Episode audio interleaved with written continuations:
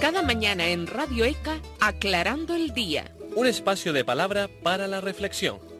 El saludo matinal en la emisora cultural de Canarias. Aclarando el Día.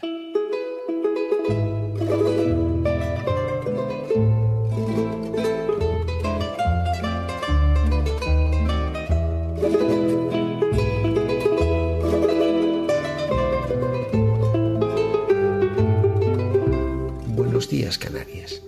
A muchos deja boquiabiertos el contraste entre la violencia desenfrenada en estos días en el Próximo Oriente y el hecho de que en ese mismo espacio geográfico una vez se pronunciara en voz alta el Evangelio. La propuesta de la máxima fraternidad hoy se apaga en medio de un conflicto sangriento y atroz.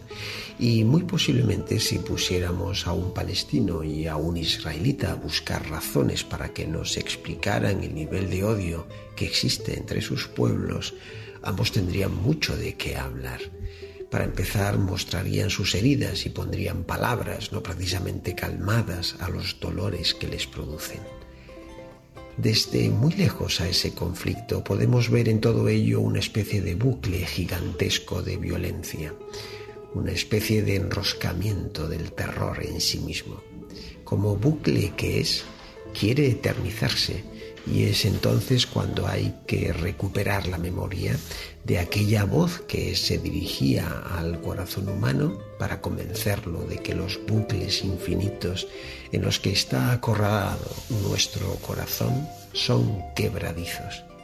Basta cortar el hilo oscuro que conecta nuestras fracturas con la violencia que las generó y la violencia que pretenden reproducir como si quitáramos a nuestro barco el lastre de un ancla inservible para sentir así cómo volvemos a reflotar y a oler la brisa marina que trae la reconciliación. Jesús insistió en que es posible, cuanto nos gustaría que se recordara que lo dijo donde hoy se cree que es imposible. Francisco José Ruiz Pérez de la Facultad de Teología de Deusto, Bilbao.